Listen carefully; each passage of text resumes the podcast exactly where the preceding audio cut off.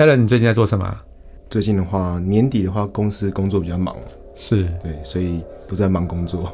所以你最近最想做的一件事是？最近最想做的是开会。啊，天哪，骇客也要开会？毕竟当老板就是得要开会。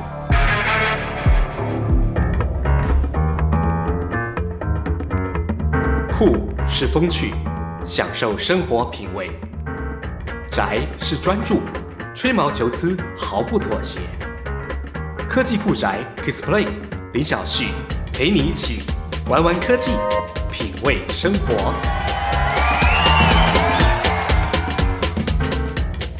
大家好，我是科技酷宅的阿酷 Kiss Play。我们今天要访问的一位呢，是非常非常有趣的一个人物，他叫 Alan，他现在目前担任治安公司 DevCore 的执行长。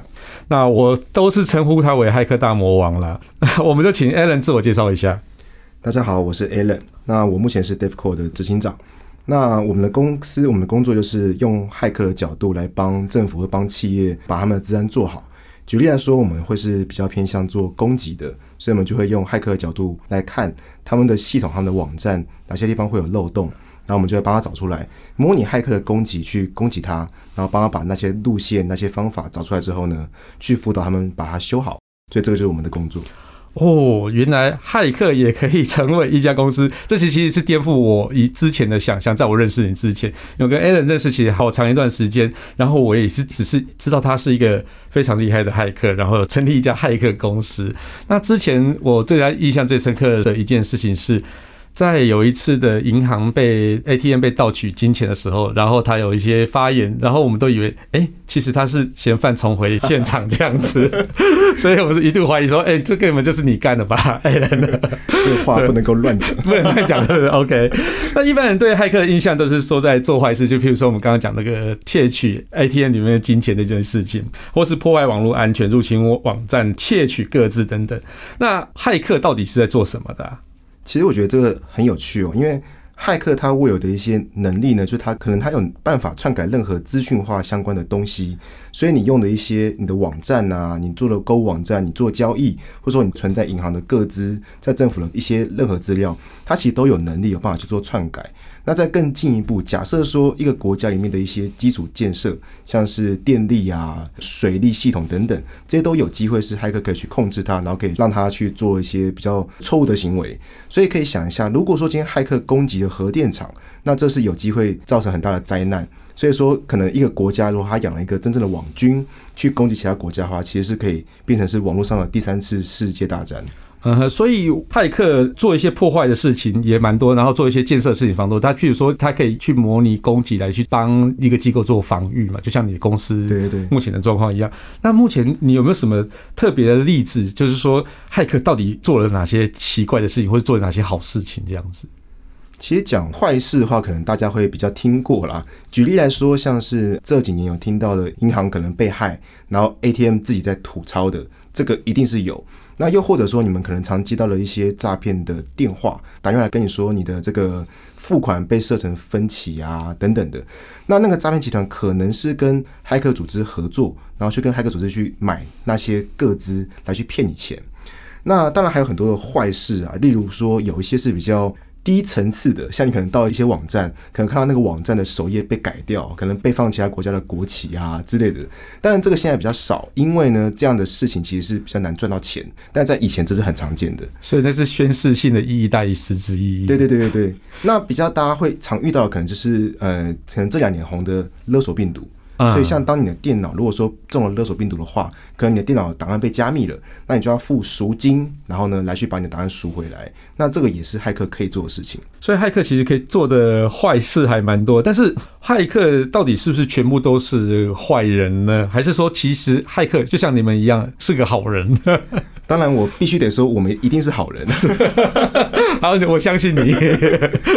其实我我觉得“骇客”这个词啊，我们这么多年来其实一直是在把它证明啊。那像我有参加一个社群叫做“台湾骇客年会 ”（HeCon），那这个研讨会它已经至今十四年。是。那其实我们求的就是说，骇客是一个证明化的，骇客代表说他可能是有一些高超的技术，他对电脑、对资讯系统的一些热情跟熟悉，但是他不见得一定是做好或做坏，它是一个很中性的词。那当然很多人会把骇客去做些区分。举例来说，可能有分成黑帽骇客、白帽骇客或灰帽骇客，或者说可能有一些像是小屁孩，像这样子。对，那黑帽可能就是他比较不会管法律的事情，他可能就做一些赚钱的行为，大家是用骇客的方法去做的，那这个就是纯黑帽。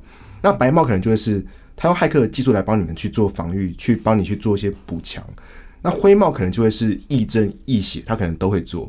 那 Script Kiddie，那他就算是一些小朋友，他们其实就是不算是骇客，他不能够算骇客。但是很多新闻上报道的骇客其实都属于这一类，他们只会用一些工具去产生病毒，然后去恶作剧啊，或者去做一些坏事情，但他们其实并不能够算是骇客。所以说，骇客可能是自己要去撰写一些工具来去攻击或是防御。那你说的那个脚本小脚本小子，对，那些其实就是可能用现成的一些工具来去做。像我们小时候不是很常去扫别人的 IP，去偷别人的档案吗？类似像这样子。像我们以前也当过脚本小子。其实我觉得很多人学治安哦，都是从当脚本小子开始啊。那当然，现在我们认为真正的骇客是要懂技术的背景。例如说，我可以用工具，但我一定会知道说这工具是干嘛的，它的原理是什么。今天我如果没有工具，我一样可以做到同样的事情。那这样才能够够格称作是一个骇客，就是比较高等级的了，超高等级，超高等级的。OK，所以贵公司目前里面都是超高等级的了。其实一定啦，因为我觉得现在来说，资讯安全算是一个很难的一个学问。因为呢，像我们公司在帮企业、帮政府做检测，我们要懂每一个城市语言、每一个 framework、每一个可能他用的 web server。因为举例来说，他用 PHP，我们可能会打；那他用 JSP，我们总不能够说，哎，这个我们不会。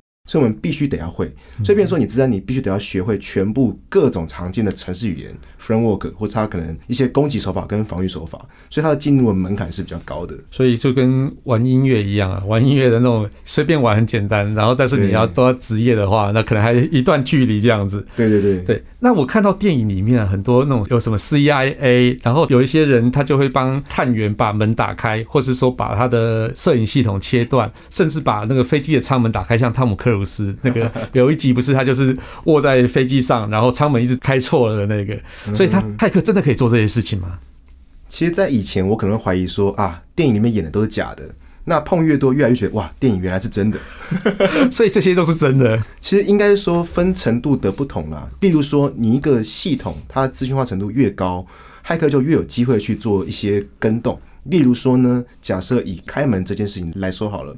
台湾很多企业，它的门禁系统其实是有机会可以入侵的。那我可能可以发一个封包，发一个讯号，那就可以让那个门打开，这是可能可以做到的。又或者说，现在很多的保全系统，它可能是连手机的 App，我的 App 可以把它保全设起来，也可以把它解掉。那如果它背后 App 连线的 Server，我有机会可以去攻击它，或者可以去篡改的话，那我有机会可以去可能把全台湾所有有用这个保全系统的企业的保全都解开之类的。所以我认为。看情况，这些东西是有机会可以做到的。所以，反而是以 IoT 来讲的话，IoT 程度化越多的话，可能所以遭遇到的危险就越大。其实，我觉得讲到 IoT 这个议题很有趣，因为我觉得物联网是在这几年红的。是。那因为它很红，所以它就会有些商机。那有商机的情况下，就有很多厂商，他可能原来是做很传统的东西，例如说，他做一个电灯好了。一个做电灯的厂商，他为了想 IoT，他就说好，那我把电灯加上网络。那是不是就变 IoT 的设备？但他把这个想的太太简单，因为你加上网络之后，你就有治安的问题。你没有一些治安的一些 sense 跟你一些防御机制的话，其实他骇客随便就可以去破解它，可以去控制你的电灯或者你的任何东西。所以这个就是为什么现在很多的 IoT 的设备都不够安全的原因。哦，所以其实 IoT 的设备非常重要一块，其实还是在治安的上面。如果说它万一被入侵的时候，如果是电灯的话，我可能就算了；摄影机的话，那可能会是一件非常严重的事情。之前好像就是蛮多品牌的电视啊，或是笔电的摄影机是遭到入侵，然后有拍下一些春光画面。对，那其实这样，如果像我被拍到的话，我是没差啦。真的吗？对，那你被拍到的话，可能会比较差一点。对，对。其实我觉得有一件事情很有趣哦，就是。很多人可能会觉得说，像可能国外有人说他的智慧咖啡机被入侵了，那很多人就说，哎，你咖啡机被入侵怎么办？那其实好像没差嘛，他帮你冲咖啡嘛，对不对？那但是你可以想一下哦，这个咖啡机或者电灯被入侵之后呢，骇客利用那个电灯，利用那个咖啡机去攻击其他人，他用的是你家的网络，你的 IP，那有可能是你会被抓，因为他用你的网络去攻击其他电脑。那之后追来就是追来你这边。所以我认为任何 IoT 设备被害、被入侵都不能够太轻忽。所以它就是类似像我们以前讲的跳板一样子，没错，这是跳板。OK，那那个我一直觉得维基解密这个网站真是一个非常特别的网站，所以它也是跟骇客有关的网站吗？嗯、呃，其实算是，就是在网络上其实会有很多人，他其实是会对于一些他自己的理理念所发生呐、啊。例如说呢，可能会有人知道很多国家都有它的黑暗面。举例来说，美国很多人都会质疑他说他可能做网络监控，或者说他可能监控全世界。当他握有各种作业系统跟他的这个网络架构的情况下，他做监控的话，其实影响全世界的一些权益。那就有些骇客组织，他们会为了想要把这些资讯揭露出来，他可能呢就会去骇进国家里面的一些重要的伺服器，又或者说可能会有些人是他的职员，然后他为了看不下去，他可能就说啊，那我把这些资料公开出来，然后就让所有人知道说这个世界的黑暗面是长什么样子。嗯，所以其实这些骇客可能有些是像海贼王一样伸张正义嘛。是，是，是。那我们来聊一个比较那切合最近刚结束的，你有去投票吗？但，是当然。那投票排多久？大概快两个小时。哦，这样好像算是蛮久的。但是听说很多人都在四点的时候去排队，还可以投嘛。但是投到六点、七点还没投完，但是票已经正在开了。对对对对。对，所以其实这样大家就开始想到一个话题，就是说，哎，为什么大家资讯那么发达，不能用网络投票就好了？网络投票到底有什么样的问题存在啊？其实我是觉得网络投票这个东西，未来是一定是要做的了，但它其实风险是蛮大。举例来说，你一个实体的投票，你要去介入它，你其实是门槛比较高，你可能要变成是选务的人员呐、啊，你要加入中选会啊，或是你要做很多实体的事情。但是呢，你如果是一个网络的话呢，像你可能任何一个 server，只要是跟投票有关的，你的 IT 人员、你的团队，每个人都可以碰到它的话，那其实被下手的机会就很高。我举个例来说，假设有一个公司，它承接了做网络投票的这个系统。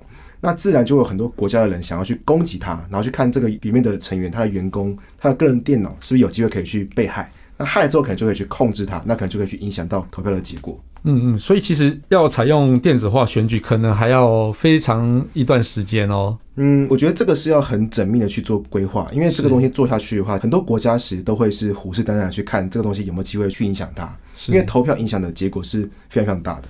了解，听说爱沙尼亚它是用全面的电子身份证嘛？是，那他遭遇到的问题是什么？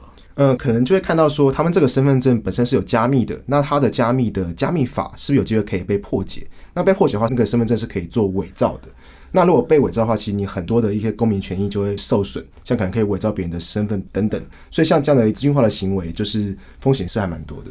是我们这集聊了很多骇客可以做的事情，然后我们以及刚刚有讲了什么是白帽骇客啊，什么是黑帽骇客，另外一个什么是脚本小子，就是像我们以前当的小屁孩这样子。那我们这集讲的其实蛮多骇客在做什么，但是大家知道骇客是怎么养成的吗？我们下一节来宾一样是 Alan，我们来聊聊骇客是怎样练成。那科技酷宅就下次我再讲给你听我怎么练成的哈。好，那谢谢大家收听这期科技酷宅，我今天只有我一个科技阿酷 Kiss Play。那如果有你们有很多很宅啊。啊，很酷啊，或是相关的什么样的议题想要讨论的，都可以留言给我们。那我们随时都会监控你的留言，下一集可能就是你的话题了。OK，那科技酷宅就在这边喽，拜拜。科技酷宅由艾格媒体制作播出。